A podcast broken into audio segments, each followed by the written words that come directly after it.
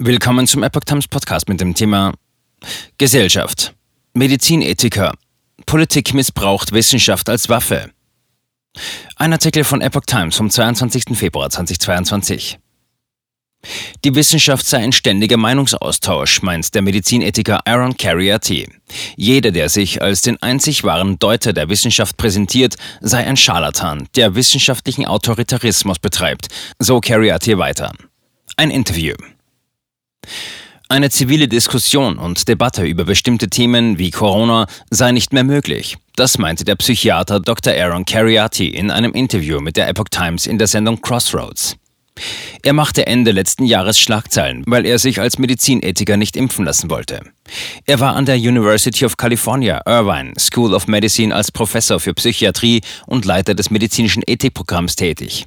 Kürzlich wurde er von dieser Stelle entlassen, weil er die Ethik hinter der Impfpflicht hinterfragte. Etwas, was Teil seiner Arbeit war. In dem Interview spricht Dr. Cariati über seine Entlassung, die Motivation hinter seiner Entscheidung, sich nicht impfen zu lassen, den Corona-Impfstoff und die Pharmaindustrie.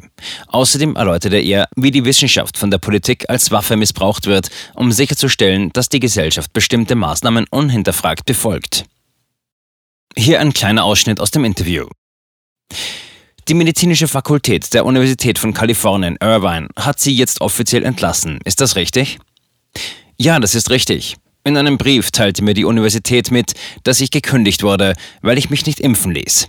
Ich hatte im August beim Bundesgericht eine Klage gegen die Impfpflicht der Universität eingereicht, im Namen von Menschen wie mir, die eine natürliche oder durch eine frühere Infektion hervorgerufene Immunität besitzen. Dieser Fall wird immer noch vor dem Gericht verhandelt.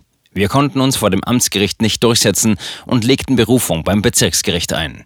Die Auseinandersetzung mit der Universität ist also noch nicht beendet. Doch anstatt den Verlauf des Gerichtsverfahrens abzuwarten und zu sehen, wie das höhere Gericht entscheidet, handelte die Universität. Ich wurde zunächst beurlaubt und dann unbezahlt suspendiert.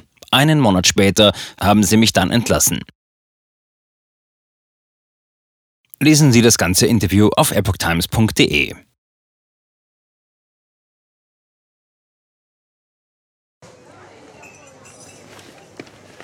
Bis Brot ich ess, das Lied ich sing. In Zeiten von Twitter und Facebook hat diese Redewendung aus der Zeit der Minnesänger neu an Bedeutung gewonnen. Wes Brot ich ess, des Lied ich sing, bedeutet in der Medienwelt, dass Zeitungen die Interessen derer vertreten, die sie bezahlen. In Deutschland sind dies meist Parteien, Werbekunden oder Stiftungen einflussreicher Geldgeber.